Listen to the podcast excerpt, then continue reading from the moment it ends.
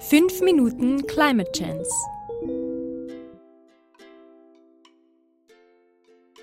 Folge 56. Wie Licht zu Strom wird. Weißt du, wofür Albert Einstein seinen Nobelpreis bekommen hat? Moment, ich habe mir gedacht, dass du mir heute die Funktionsweise von Photovoltaik erklären willst. Wart ab. Okay, äh, Einstein, äh, E ist gleich mc Quadrat. Falsch. Sicher? Ja, pass auf. Einstein hat gezeigt, dass Licht aus Teilchen besteht. Na, geh so ein Blödsinn. Licht besteht doch aus Wellen, komm. Ah ja, das hat Einstein dann ein paar Jahre später tatsächlich auch nochmal gezeigt. Und das soll einer der großartigsten Wissenschaftler des letzten Jahrhunderts gewesen sein? Er war ein cleverer Bursche.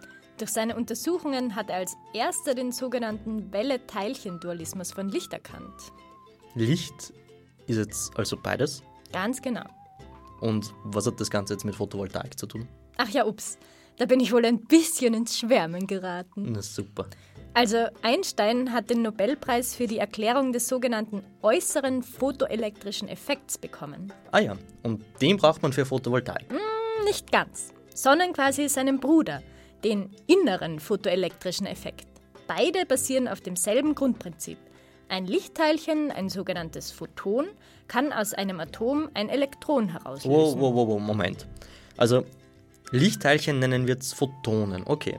Atome kenne ich auch noch, das sind ja die Bausteine, aus denen all unsere Materie gemacht ist. Sie bestehen aus einem Atomkern, der ist positiv geladen, Genau? und einer Hülle aus negativ geladenen Elektronen. Ja, prima. Diese Elektronen sind in einem herkömmlichen Leiter für den Stromfluss verantwortlich. Ah, Also pass auf. Die Atome eines Metalls haben meist ein oder mehrere Elektronen, die nicht so stark an den Atomkern gebunden sind. Sie können sich quasi frei durch das ganze Stück Metall bewegen. Legt man außen eine Spannung an, wandern diese ganzen negativ geladenen Elektronen zum Pluspol. Strom fließt. ja genau, denn Plus und Minus ziehen sich ja an. Exakt. In Isolatoren gibt es keine solchen freien Ladungen. Also fließt dort auch kein Strom, wenn man eine Spannung anlegt. Und Photovoltaikanlagen, Bestehen hauptsächlich aus Photodioden, Leiter, Isolator. Halbleiter. Ah, ah. Halbleiter haben im Grundzustand keine freien Ladungen, sind also isolierend. Aber wenn ein bisschen Energie zugeführt wird, können sie leitend werden. Und das macht jetzt der innere photoelektrische Effekt. Also Lichtteilchen lösen Elektronen aus den Halbleiteratomen heraus, die sich dann frei bewegen können. Genau. Nun brauchen wir aber noch eine Spannung, damit die Elektronen wissen, wohin sie überhaupt fließen sollen. Dafür wird ein genialer Trick genutzt. In dem Halbleitermaterial werden ein paar Fremdatome eingebaut.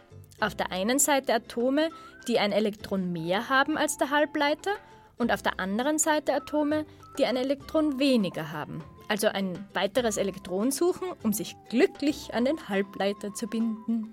Na dann können doch die einen den anderen ihr Elektron abgeben. Und das tun sie auch. Ja, brav. Nun haben aber die Atome normalerweise genauso viele positive Ladungen im Kern wie Elektronen in der Schale. Wenn nun diese Elektronen von der einen Seite zu der anderen Seite wandern, Dann sind die einen Fremdatome positiv geladen und die, die das Elektron aufnehmen, sind negativ geladen. Pluspol, Minuspol. Und wir haben eine Spannung. Exakt. Und eine fertige Fotodiode. Wie jetzt? Das ist alles? Mm, Das ist das Grundprinzip, ja? Das ist ja blunzen einfach. Also, wir nehmen so einen Halbleiter her, packen da ein paar fremde Atome hinzu Das nennt man dotieren. Die einen schreiben ein Inserat, sie, Fremdatom, sucht ihn, Elektron für mehr Negativität und eine glückliche Bindung. Genau.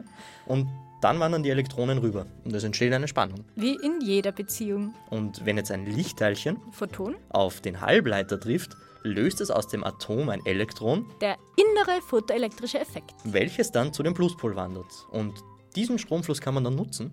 Genau. Unser heißgeliebter Strom sind einfach reisende Elektronen. Du hast den Dreh raus. Redaktion Lukas Weimann. Gesprochen von Katharina Todt und Martin Meerwald.